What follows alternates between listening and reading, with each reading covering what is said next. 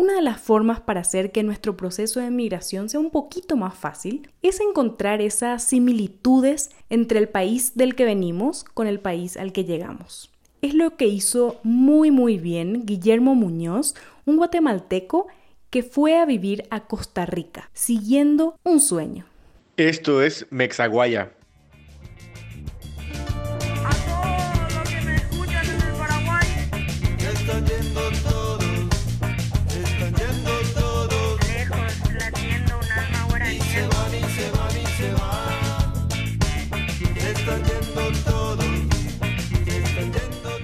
todos, ¿cómo están? Soy Gise Peralta, arroba Gisejo, y esto es Mexaguaya, el espacio donde compartimos historias de migrantes latinoamericanos y vemos todas las similitudes y diferencias que hay entre nuestros países y demostramos que el racismo y la xenofobia no son bienvenidos.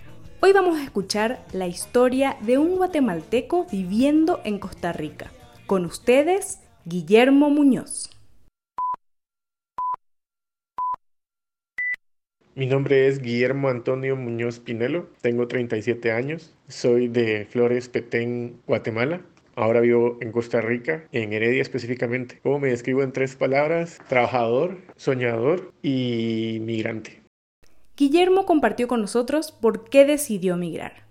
Migré a Costa Rica porque siempre tuve el sueño de trabajar en el extranjero. Siempre tuve el sueño de, de vivir en el extranjero. Me gusta mucho viajar y pues me gustan otras culturas, me gusta como esa experiencia pues, de conocer más el mundo, ¿no? Y eh, trabajaba en ese entonces para una compañía, un banco, y ese banco me ofreció eh, moverme a Costa Rica, ya que aquí pues había como buena oportunidad de crecimiento y eso, pues me vine. Entonces, eh, pues para cumplir el sueño, ¿verdad?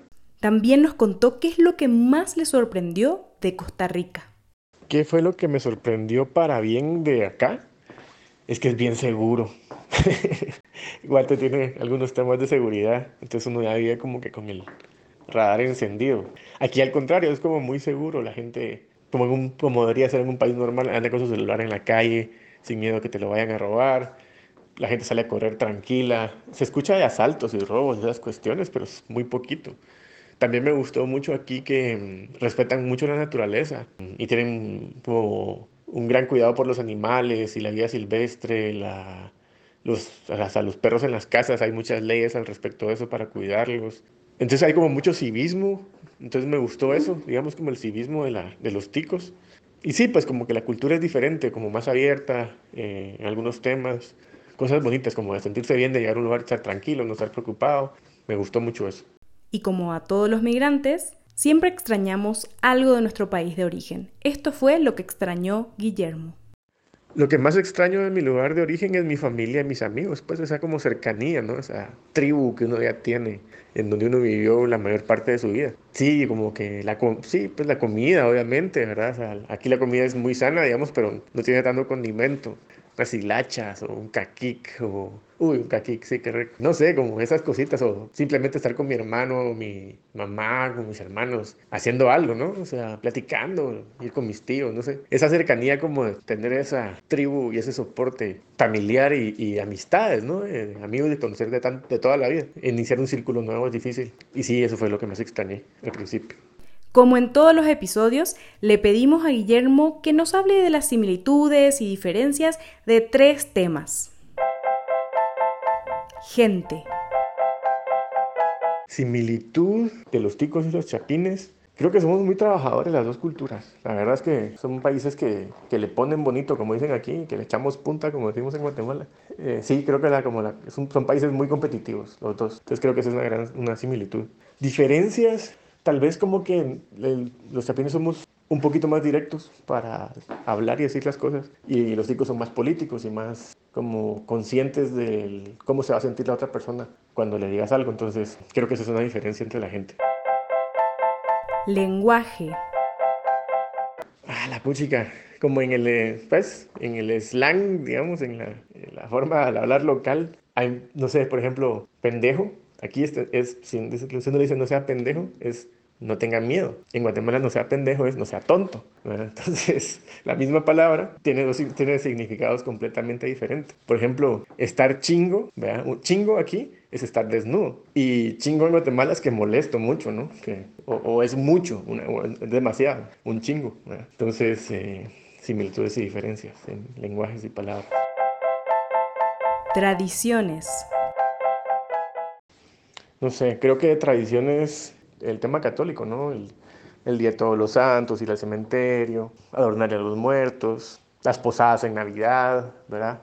las épocas de comidas especiales, tal como los tamales en diciembre, esas cuestiones son como unas similitudes. Creo que las diferencias en las tradiciones es que Guatemala, digamos, tiene mucha cultura indígena y Costa Rica no. Entonces nosotros, digamos, históricamente tenemos mucho conocimiento de nuestra historia o hay mucha eh, conciencia de la influencia de la cultura maya en nuestra historia. Entonces es como mezclar dos cosas, ¿no? O sea, el, estilo occidental, si lo quieren llamar de alguna forma, y la cultura maya también conviviendo con eso, que es como mucho el, contexto histórico para bien y para mal de Guatemala. Aquí no hay tanta cultura indígena. Guillermo también nos contó una anécdota que vivió también junto a otros migrantes. Cuando me vine a Costa Rica, vine trabajando con un banco y yo era el encargado de movilidad para, ese, para esa empresa acá. Entonces fue un, trabajo súper interesante porque en el tiempo que estuve allí traje mucha gente a Costa Rica y de, todas de los cinco continentes. Entonces fue muy interesante ver todas esas culturas conviviendo en una, en, como migrante también, un, explicarle a otros migrantes cómo era el país. Entonces sí cómo entender y la cultura y la forma de ser, etcétera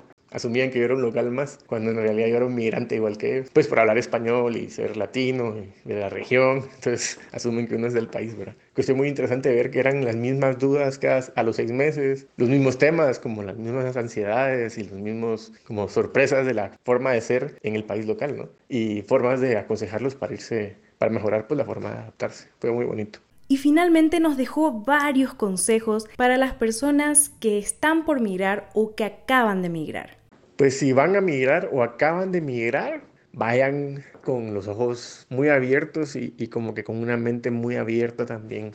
Es interesante ser inmigrante, ¿no? Tiene sus cosas súper positivas, tiene sus cosas, sus retos normales, ¿no? Como el cabal, el, el, desapegarse de la familia, de lo que uno conoce, aventurarse a hacer cosas diferentes, a hacer nuevos amigos, a, adaptarse a una cultura diferente, a una forma de ser diferente. Es, es curioso, somos tan cercanos, pero a la vez tenemos diferencias como matices, ¿no? Distintos de, de, formas de entender las cosas.